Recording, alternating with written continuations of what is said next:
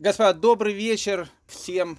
У еврейского народа принято, что с э, праздника Песах до праздника Шивот мы все изучаем книгу, которая называется Перкеевод. На самом деле Перкеевод это часть устной традиции, это Мишна. А, не на каждую Мишну есть Гмара, но она входит в Талмуд. Входит в Талмуд, и ни много ни мало она входит в трактат, который называется Незиким, ущербы. Почему она входит в трактат ущербы, это может быть э, немножко другой разговор, и как-то, э, может быть, об этом тоже поговорим. С Божьей помощью перед Шаббатом мы будем с вами изучать Перкеавод. Э, по пятницам, может быть, даже по четвергам также, для того, чтобы к празднику Шавот, ну, если не закончить его весь, но как минимум большую часть его пройти. Ну, давайте начнем немножко издалека. Рабин Ахмен из Браслова, один из самых таких, наверное, необычных э, еврейских раввинов. Э, можно сказать, последнего времени, умер он в 1809 году. Если учесть, что еврейская история уже около 4000 лет, то 1809 год для нас это даже прям не новейшая история, а практически э, самое что ни на есть такое новое наше время. Так вот, э, Однажды Рабин Ахман из Браса, он любил рассказывать разные притчи, сказки, э, истории. Э, он когда-то привел такую притчу, такой как бы э, рассказ такой. Он говорит, представьте себе некую страну, которая включает в себя все страны мира. И вот представьте, что в этой некой стране есть город, который включает в себя все города этой страны. И представьте, что в этой стране, э, в этом городе есть улица, которая включает в себя все улицы этого города. И представьте себе, что на этой улице стоит дом, который включает все дома этой улицы.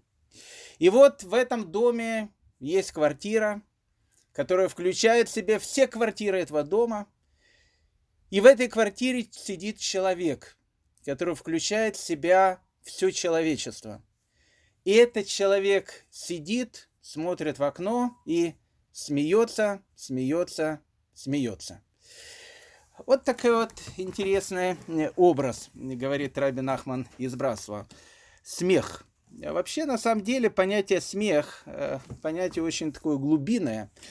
Э, одного из праотцов нашего народа, Ицхака, сына Авраама и отца Якова. Его таки зовут Исхак. Исхак – это тот, который будет смеяться. Кстати, э, тот, который не смеется, а тот, который будет смеяться. Обычно смех, э, он вызывается ну, реакцией человека, когда человек видит что-то совершенно необычное – Почему бывает так, что вот идет, не знаю, там полный человек по улице, вдруг он проскользнулся, упал, э, казалось бы, человек должен плакать, э, человек упал, надо помочь, и нормальный человек это всегда делает. Но как бы там ни было, у человека подспудно э, даже, может быть, и сам он этого не хочет, появляется какая-то улыбка. Почему? Потому что человек, он обычно смеется тогда, когда узнает что-то необыкновенное, что-то необычное, что-то, что выходит э, за границы э, обычного понимания. Э, ни много ни мало э, в 126-м э, псалме э, Таилиме, которую мы всегда поем перед Беркатом Азоном, там, не знаю, по, по субботам, по праздникам, э, он и начинается словами «При возвращении Господом пленников Сиона, мы были словно во сне. То есть, когда написано еврейский народ, он будет приходить, э, э, будет уходить из изгнания в землю Израиля, он будет как во сне. Почему это можно, э, может быть, в следующий раз мы будем объяснять. Но в будущем наполнится наши уста смехом и наш язык пением. Обратите внимание, при начале мессианской эпохи, когда будет происходить тот процесс, который будет называться Гиула, еврейский народ будет смеяться. Почему смеяться? Потому что, еще раз, смех – это всегда некое отражение того, что происходит что-то совершенно необычное. Но это, наверное, э, сродни, прошу прощения, Леавдаль, конечно, за такое сравнение, когда э, Архимед там открывает свой какой-то закон, он кричит «Эврика» и смеется. Так вот, э, смех – это некий образ того, что человек встречает какую-то вещь, которая ему кажется ну, совершенно необычной. Тогда он начинает улыбаться, тогда он начинает, э, начинает смеяться. В этом образе есть некий и более глубинный образ, э, особенно в этой притче Рабинахмана, с которой мы начали, человек, который сидит и смеется, смеется и смеется. В тот момент, когда человек понимает о том, что мир, который окружает его, он э, намного более сложный, и мир, который ему кажется самым, что ни на есть реальным, на самом деле совершенно и нереальный, а реален в этом мире только Всевышний и сам человек, которого создал Всевышний. И вот когда человек это все понимает, он начинает улыбаться, он начинает смеяться, он вдруг что-то понял. Так вот, э, трактат Перкея вот, как мы сказали, это трактат Талмуда. И в этом трактате Талмуда есть Мишнайот, как в любом трактате. Он состоит из очень интересных таких мишен. В каждой мишне есть какой-то из наших великих раввинов, э, который говорит какую-то фразу. Причем эта фраза – это смех этого равина. Не то, что равин смеется, это не юмористический трактат, а это некое открытие, которое могло быть у какого-то человека за всю свою жизнь. А мы говорим с вами о одних из самых величайших людей вообще э, мировой истории. И вот представьте себе такую ситуацию. Есть э, великий раввин, есть великий мудрец, который э, каждый день на протяжении целой своей жизни он э, дает уроки, он учит, он э, говорит какие-то совершенно потрясающие мысли. И в конце ему говорят, знаешь что, а вот из всего, что ты говорил на протяжении всей своей жизни, возьми какую-то одну основную мысль, которая будет, ну, наверное, самой главной в твоей жизни. И представьте, сказать такую мысль человеку, даже мне, человеку совершенно э, простому, э, духовно убогому по сравнению с теми людьми, о которых мы говорим, э, будет сделать сложно. Но вот в трактате Перкеевод и, со, и собран этот смех. Смех – это вот мысль, которая приходит к какому-то великому человеку, который говорит, о, вот, вот она, вот, вот, вот, вот в этом, вот в этом есть какой-то очень важный смысл, вот в этом есть какая-то очень важная информация, которую я хочу передать. Поэтому трактат Перкея вот это собрание высказываний наших мудрецов, с которым мы будем знакомиться. А, поверьте мне, в трактате Перкея вот их очень много. Мы будем знакомиться с вами не только с их э, мыслями, мы будем с вами знакомиться еще и с тем, чему они нас будут учить. Э, и поэтому я вас всех поздравляю, и себя в первую очередь поздравляю с тем, что э, мы сегодня с вами начинаем э, изучать эту совершенно необыкновенный трактат, эту совершенно необыкновенную Мишну. Давайте начнем с самого начала, с первой Мишны.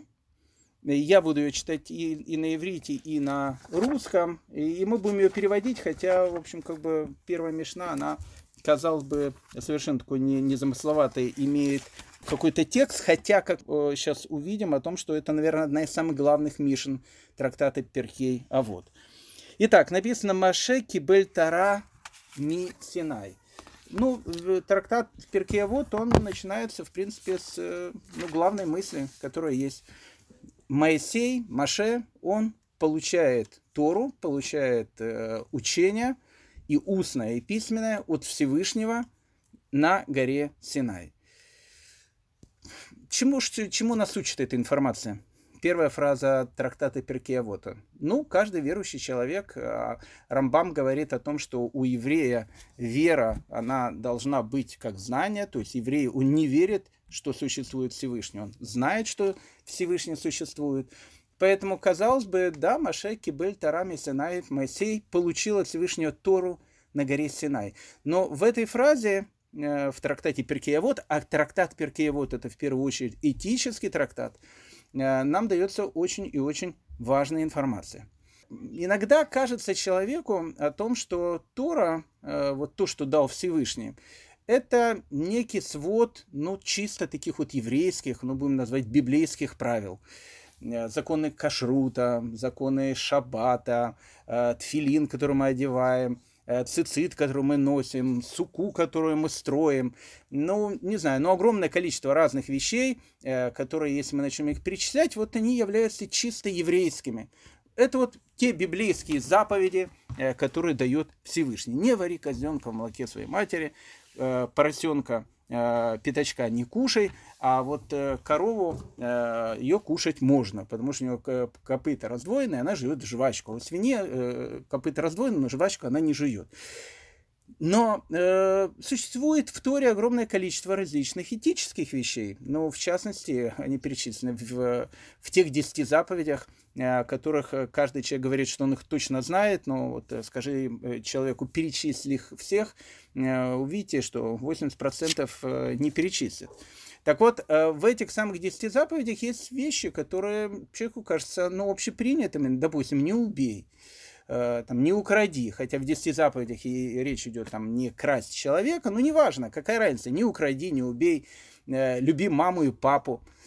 Так вот, э, если мы с вами поедем в Папуа Новую Гвинею, не зайдем в джунгли к местным аборигенам каннибалам, которым еще не пришел коронавирус и цивилизация, и спросим о том, что когда говорится в известном каббалистической песне, что у папа была собака, он ее убил, она съела кусочек мяса, он ее убил, правильно это или неправильно с точки зрения пригена, он скажет, ну, наверное, неправильно, вообще убивать кого-то это плохо. Врага, наверное, хорошо, и потом его скушать, но папу, маму, э, собаку и еще кого-то убивать плохо. И есть огромное количество этических вещей, которые, ну, как бы знают все. И казалось бы, что они являются не библейскими, не являются не синайскими, они являются общечеловеческими. Люди знают о том, что нужно любить маму, люди знают о том, что нужно э, не убивать, нужно не красть, и об этом знает абсолютно каждый человек. И более того, в трак, по-моему, в трактате Ерувин написана известная вещь о том, что если бы Тора э, не была бы дана, человек мог бы научить Тору от животных. Торе он мог бы научиться и от э, муравьев, Торе он мог бы научиться от кошки, Торе он бы мог бы на, научиться и от каких-то других животных. Э, поэтому, казалось бы, даже наблюдая за тем, как происходит что-то в мире, допустим, голубь в, в еврейской традиции это всегда символ верности. Вот, вот э, голубь любит свою э, голубицу, он моногамный. Он не, не, не ходит там по разным э, голубям туда-сюда. То есть, казалось бы, есть какие-то вещи этические, которые не истории, которые общечеловеческие. Но тут есть большая ошибка, потому что общечеловеческая мораль э, это вещь очень-очень-очень такая хрупкая и тонкая. Э, знаете, если бы в начале 20 века, где-то так в Нью-Йорке, э, сказать о том, что, э, прошу прощения, аборт, он является, э, ну, как бы нормальным совершенно э, явлением, и каждый человек имеет право делать все, что он хочет, э, в начале 19, 20 века в Америке, уже в демократической Америке, человека просто бы прибили. Э, по одной простой причине, потому что тогда во всех странах мира практически, ну, может быть, кроме, там, не знаю, там, э, марксистов, ленинистов э, во главе с Кларой Цеткин и так дальше, может, они по-другому думали, но, в принципе, в принципе, общая мораль она была против этого. Точно так же, как против, э, допустим, того, что человек просит, что если он, не дай бог, э, очень болен, э, ни, чтобы ни, про кого не было сказано, чтобы его там отключили от аппаратов, поддерживающего жизнь. Так вот, ну сейчас, сейчас, в 21 веке, как бы эта вещь считается обще, ну, общепризнанной, и, ну, может, где-то в Америке тоже с этим кто-то спорит, но как бы ну, ни у кого волосы дыбом не становится, когда он слышит, что кто-то, прошу прощения, сделал аборт. А, дело в том, что в, начале 20 века э, эта мораль, она была э, объяснимая по одной простой причине, потому что, э, не знаю, может, мало кто об этом знает, но вот, в принципе, средняя продолжительность жизни человека в 20 веке была, по-моему, 41 или 42 года. То есть человек жил мало – Э, в те времена. Это сейчас человек живет много, а сейчас человек живет минимум 80 лет. И дети умирали тогда, а, прошу прощения, ну, может быть, не так, как в 19, 18, 17, 16 веке. Э, я не буду сейчас говорить, какая там была смертность, э, но в начале 20 века она тоже была очень большая. Поэтому люди жили мало, смертность была большая, поэтому как бы общество, оно нуждалось в людях – Поэтому любое понятие, там, э, что кто-то сделает аборт, оно считалось э, э, аморальными и так дальше. В наше время, когда людей огромное количество, э, и, слава богу, дети живут там до 120 лет и так дальше, это э, моральная вещь, она немножко сдвигается, то есть, то есть сдвигаются какие-то вещи. В древней Спарте, как мы все знаем, э, больного э, ребенка должны были выбросить со скалы. Эта вещь, она считалась моральной. Э, сейчас она считается аморальной. Поэтому, э, если мы скажем о том, что общечеловеческая мораль, она незыблема и она всегда существует, это тоже совершенно не так. Поэтому, когда начинается наша первая Мишна, она как раз и начинается со слов «Маше кибель тара мисинай». То есть все этическое учение, которое мы сейчас будем говорить, как бы оно ни было похоже на то этическое учение, которое есть и у папуасов, и, не знаю, у англичан, у французов, у эскимосов, у кого угодно. А, все это этическое учение, как бы оно общечеловеческое – наш взгляд на эту вот вещь, он не совсем такой.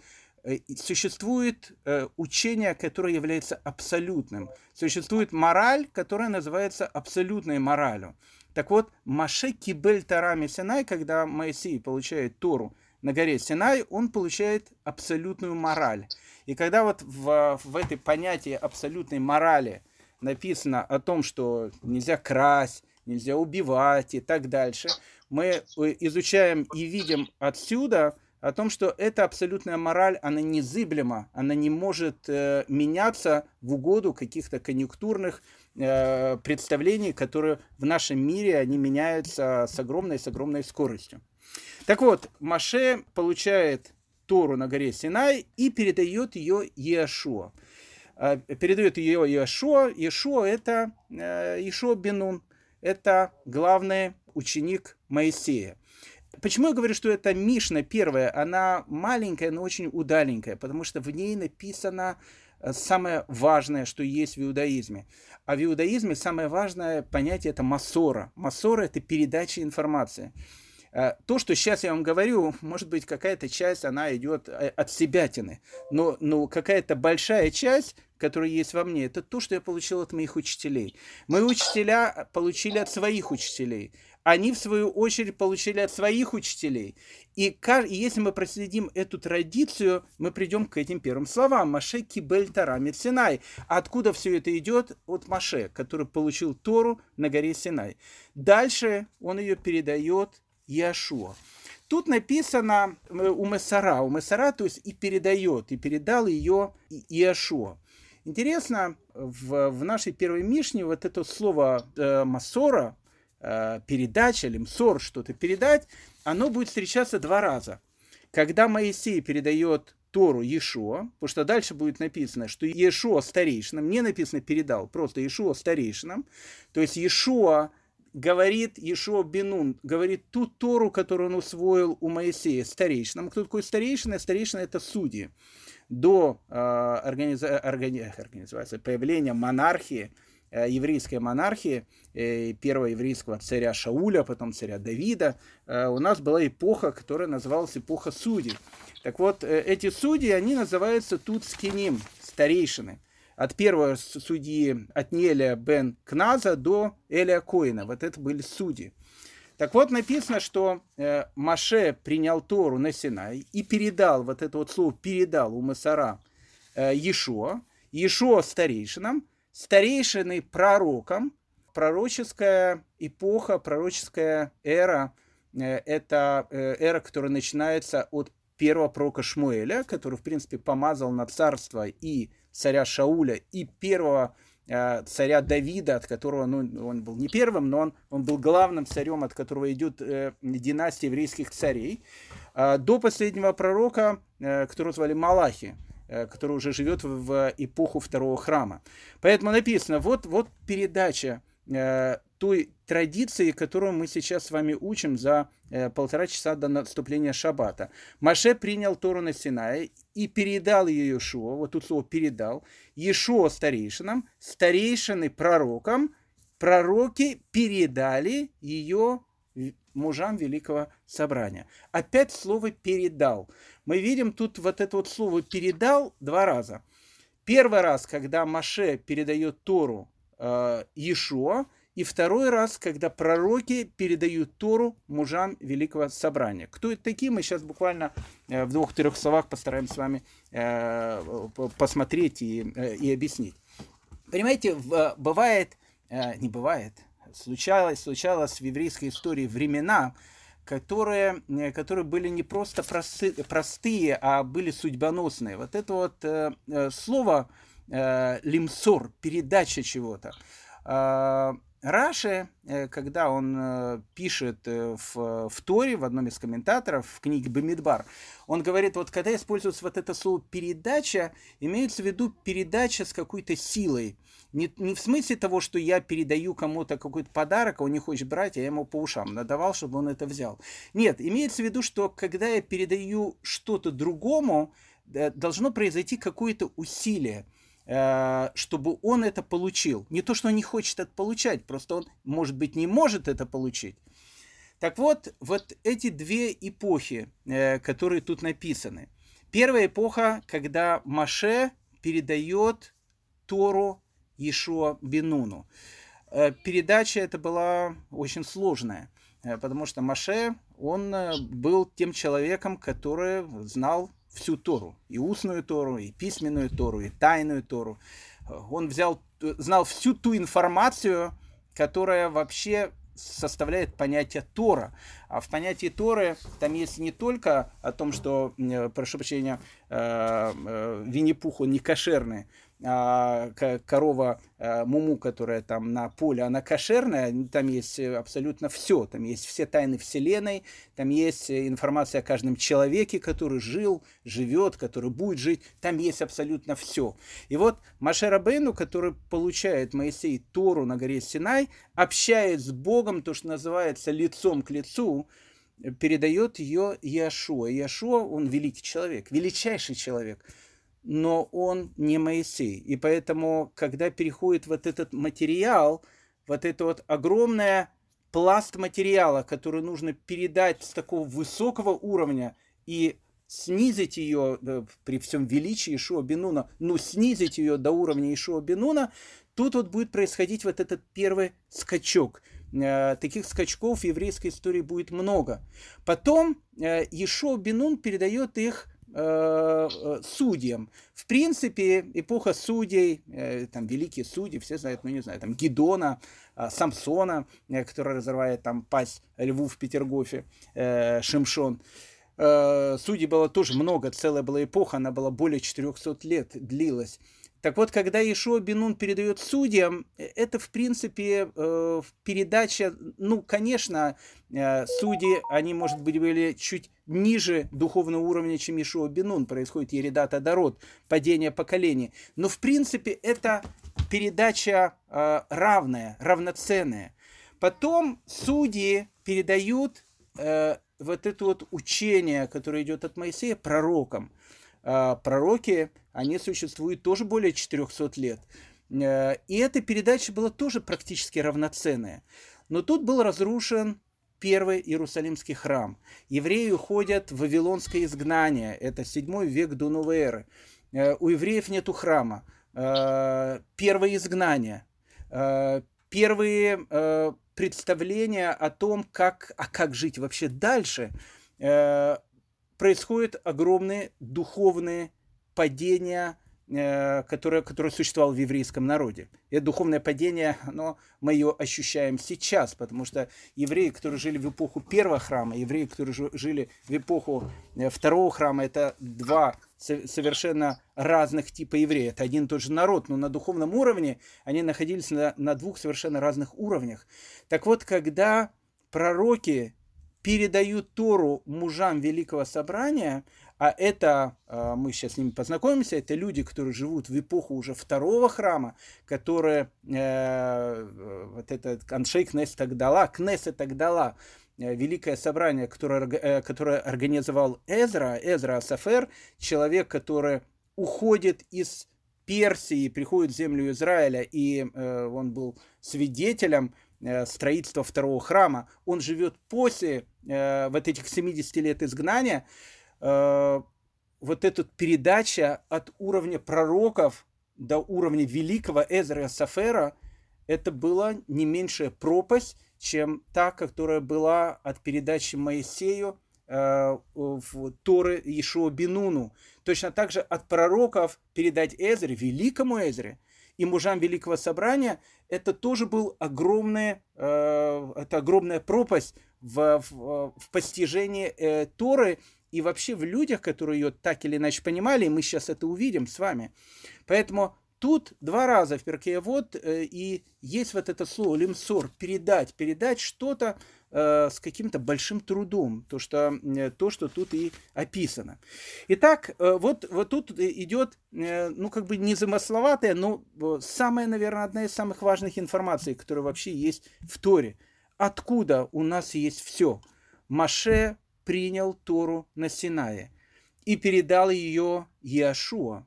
Иошуа старейшинам, судьям, старейшины пророкам, пророки мудрецам Великого Собрания. Дальше будет написана традиция, и если мы ее с вами продолжим, вы дойдете до одного из самого э, низших, наверное, представителей этой цепочки в эволюционной линии, до, до Шестака. Но эта цепочка, понимаете, и она идет. И вот эта э, э первая Мишна, э, трактар Перкея, вот она очень-очень важна. Итак, э, передается мужам Великого Собрания. Аншей Кнесет Агдала. Отсюда слово Кнесет, собрание. Э, мужей Великого Собрания было 120.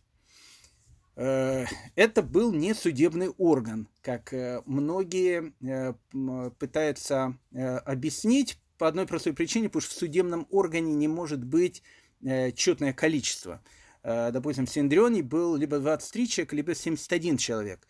И, и это понятно, потому что если ты хочешь э, принять какой-то закон, должен быть перевес как минимум в один голос. Э, когда в 1948 году в государстве Израиль решили сделать свой парламент, они решили его назвать, слава богу, что они его Синдрион не назвали, могли Синдрионом тоже назвать. Они его решили назвать словом Кнессет, потому что вот был Аншей Кнесс был Кнессет Агдала. Вот это вот великое собрание. Отсюда и название Кнессет, собрание. Э, так как э, среди мужей Великого Собрания было 120 э, человек, они жили, кстати, не в одну эпоху, они заседали не, не на одном заседании, и не было того, что они четыре раза за год выбирали или не выбирали премьер-министра, это были совершенно другие люди, там были последние пророки, там был Мардыхай, герой Э, известного такого э, произведения, как Мегелат Эстер, и еще много разных великих людей. Мы с ними познакомимся в дальнейшем. Э, они жили не обязательно в одну эпоху, но это были люди, которые выполняли очень, очень важную функцию. Они, кстати, написано, заседали в зале из тесанных камней. Так вот, когда строили Кнессет, Э, Кнессет тоже, э, если вы увидите фотографии, ее тоже строит, он сделан таким, э, как бы из тесных камней, и там 120 человек, из которых большое количество людей, которые просто евреев сейчас ненавидят. Но это уже как бы немножко другая тематика. Так вот, пророки передают мудрецам великого собрания.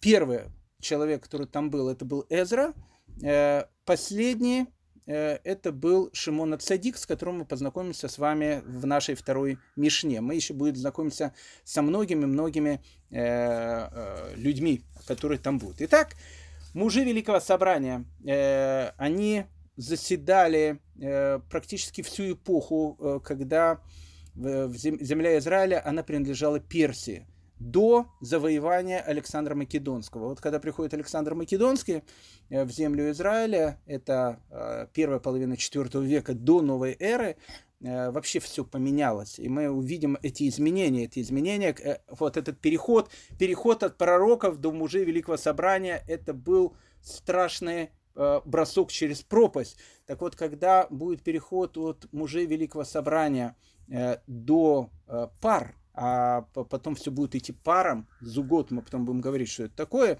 э, это тоже будет большой прыжок. Так вот, э, мужи Великого Собрания, они заседали на протяжении многих десятилетий.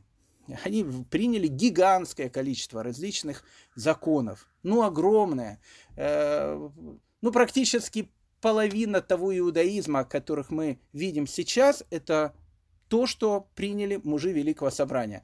Начиная от молитвы Шмунесры, заканчивая э, того, что вот, не знаю, человек должен молиться три обязательных молитвы в день, Шахарит Минхамарев. Э, тут можно там спорить, не спорить, говорить какие-то вещи, но миллион вещей, которые есть сейчас, они идут именно оттуда, от Аншей Кнессет Адагдала, от мужей Великого Собрания. Так вот, мужи Великого Собрания – они, там были величайшие люди, там были величайшие пророки, они говорили огромное количество мудрых каких-то вещей. А вот э, в перке вот должно было войти только три фразы, которые они сказали. Эти все великие люди. Только три фразы. Вот этот смех, о котором мы говорим, который, когда вот человек говорит, вот Эврика, о, вот, вот я что-то увидел, то, что не видел до этого. Это трудно. Э, трудно взять и выбрать из всех э, этих мудрых мыслей, которые были на протяжении десятилетий, каких-то три фразы. Но они тут выбраны э, в трактате Перкея Вот. Итак, последние, ну то есть мужи Великого Собрания, дали три указания. Первое указание – судите без спешки. Ну, казалось, э, ну, хорошая вещь. Э, тут написано митуним. Митуним, э, матун – это вот терпеливые, неспешные. Э, вот судите, судите без спешки. Казалось бы, ну, как бы фраза, она идет кому? Фраза идет судьям, которые будут после них. Но есть часть наших комментаторов, немалая, которая говорит, что это послание не, только судьям. Это послание каждому из нас. Это послание каждому человеку, который будет жить после этого. Наступает новая эпоха. Э, это уже эпоха, в которой нет пророков. Это уже эпоха, в котором первый храм это и второй храм это два совершенно разных храма. А, и евреи, они а, уже не, не, не очень похожи духовно на тех, которые были а, еще во времена эпохи первого храма. Начинает все меняться, начинает происходить эпоха, которая будет называться «Сокрытие лица Всевышнего». Это та эпоха, в которой мы живем по сегодняшний день. Так вот, для этой эпохи, для нас, этих космонавтов, которые посланы в эту эпоху, начиная со времен второго храма и заканчивая сегодняшним нашим днем, нужно дать какие-то очень важные постановления. И эти постановления дает, э, дают мужи Великого Собрания. Первое – судите без спешки. Судите без спешки. Э, очень, очень важная вещь. Ну, в русском языке есть тоже такая пословица, каждый ее знает. Семь раз померь, один раз отрежь. Вот это понятие «судите без спешки». С одной стороны, э, в иудаизме есть очень важное такое качество, это еврейское качество. Э, одно из самых важных еврейских качеств – это качество, которое называется зрезут, поспешность, расторопность.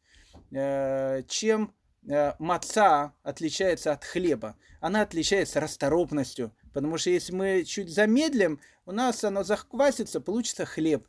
А вот если сделать что-то очень быстро, с расторопностью, вот тогда получается маца. А и когда есть маца, есть выход из Египта.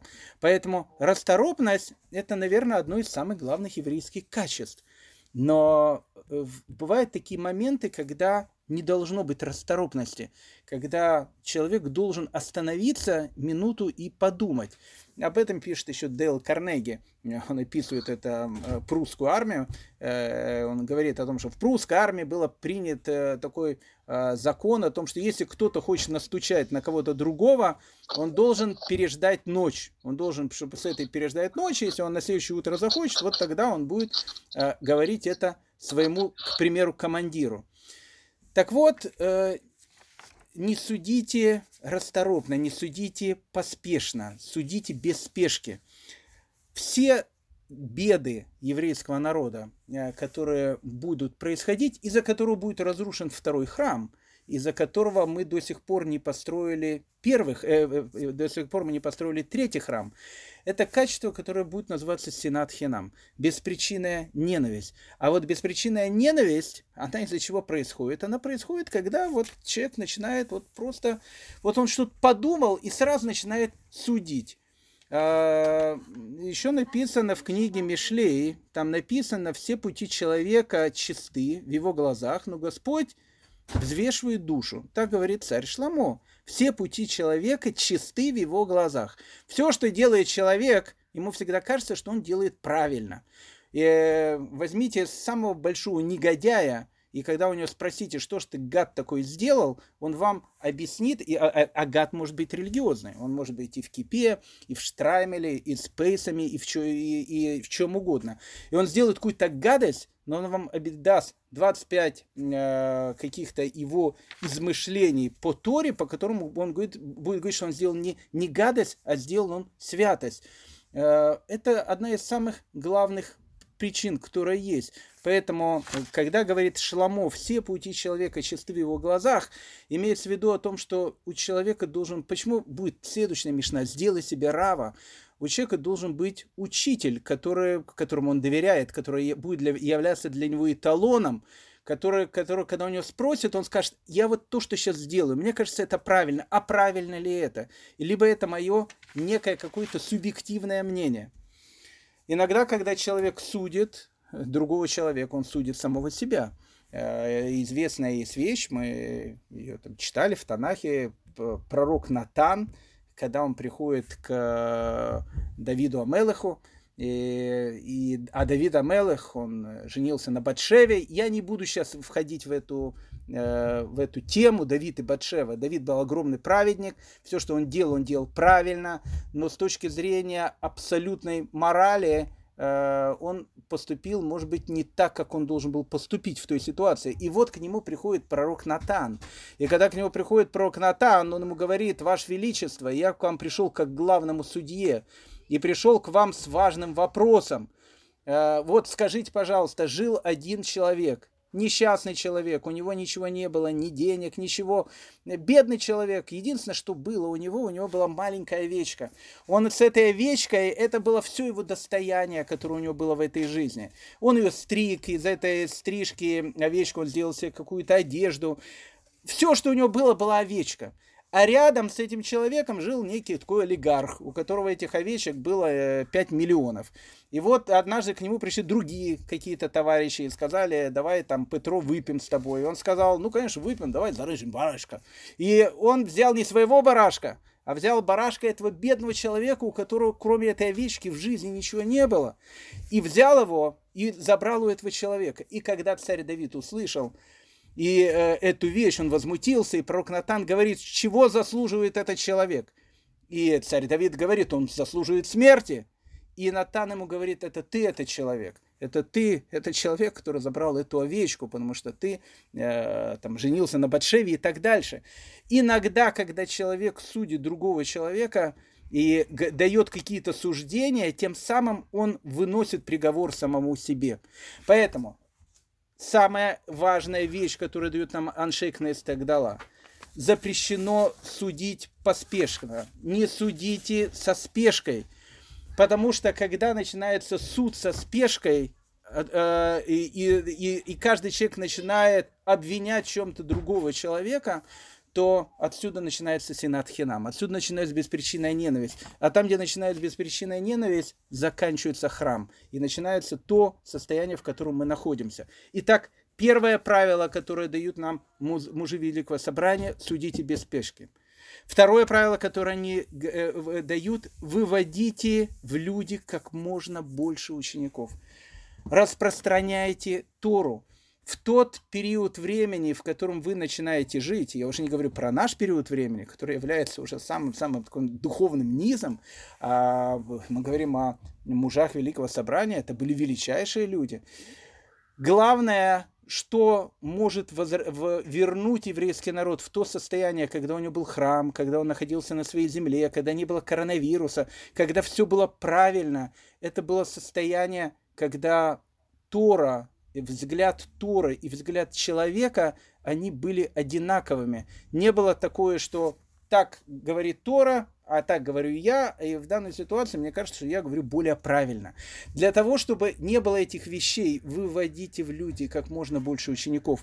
Распространяйте еврейскую духовность среди всех, потому что как только в еврейском народе начнет уходить эта духовность, как только в еврейском народе станет меньше учеников, это будет первый признак того, что мы отправимся в изгнание. И изгнание, оно будет тем страшнее и тем ужаснее, чем меньше у нас будет этих самых учеников, которые будут распространять эту, э, это учение. Итак, судите без спешки. Это первое правило. Выводите в люди как можно больше учеников. И третье правило, мы о нем скажем буквально 2-3 минуты, потому что у нас уже э, время заканчивается. Но поверьте мне, это одно из самых фундаментальных правил, которые есть, с которого, в принципе, начинается иудаизм после разрушения первого храма. Иудаизм, в котором живем мы сейчас с вами. Возведите ограду вокруг Торы. Это третье и самое фундаментальное правило. Мужи Великого Собрания – они видели о том, что э, поколения евреи, которые будут жить после разрушения первого храма, после этого самого вавилонского изгнания, это будет уже евреи, которые будут находиться на совершенно другом уровне. До э, существования эпохи второго храма не было у нас молитвы Шмонесры, одной из главных молитв, которые мы сейчас э, молимся. Как не было молитвы Шмонесры? Евреи не молились, молились. А почему же не было текста молитвы Шманесера? Потому что каждый еврей, он знал, как молиться. А вот в, в эпоху после Вавилонского изгнания появились люди, которые уже забыли, как правильно молиться. Оказывается, что есть правила, по которым человек должен молиться. Это второй вопрос, что такое молитва, зачем нужно молиться и так дальше. Изучая Перкея, вот мы придем и к этой мысли. Но вот какие-то вещи, которые были неважны во времена еще э, эпохи первого храма, потому что для людей эпохи первого храма эти постановления были, ну, как бы, не, ну, не то, что неважны, они жили поэтому. Как только мужи Великого Собрания увидели о том, что могут быть огромное количество ошибок, они начинают строить ограду вокруг Торы. Зачем существует ограда вокруг Торы? Она существует для того, что человек, который находится сейчас на более низком духовном уровне, не нарушил какие-то важные фундаментальные принципы. Отсюда есть тысячу разных вещей.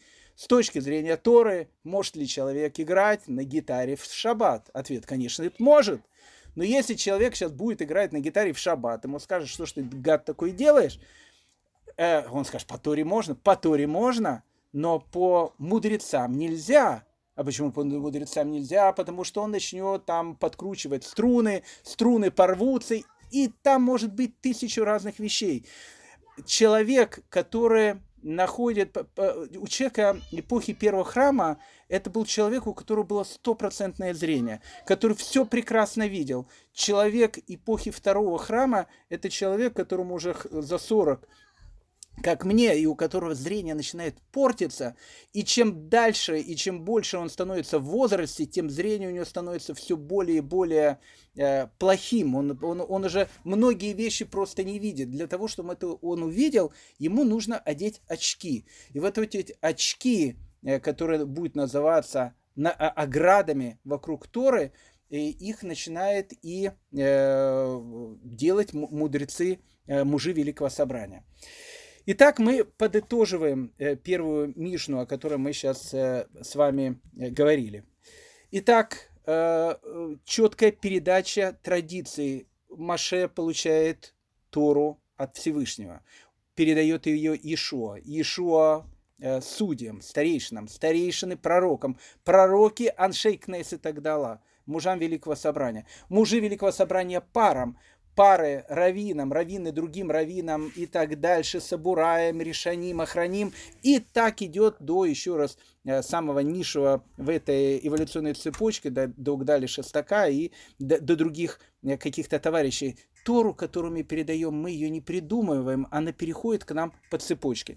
И последняя вещь, три важных фразы, которые говорят мужи Великого Собрания, которые они считают фундаментальными. Первая фраза «судите без спешки», суд, э, как мы говорили, не только суд, который идет э, э, именно суд, как суд юридически, но и отношение к другим людям.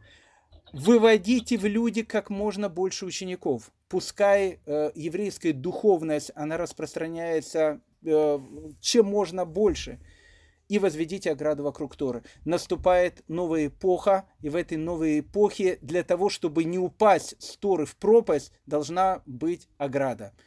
Это то, о чем говорят э, мужи Великого Собрания. Это первая Мишна. Э, вторая Мишна будет о последнем э, представителе мужей Великого Собрания, Шимона Цадики. Как я сказал, на наших с вами беседах мы будем не только говорить о том, о чем говорят эти великие люди, мы будем говорить и биографию этих великих людей. Поэтому следующая наша серия Шимон Ацадик, его встреча с Александром Македонским и три правила, э, три кита, на которых держится мир по точке зрения Шимона Цадика. Всем э, э, шаббат шалом и огромное э, спасибо за э, то, что вы присоединились на нашу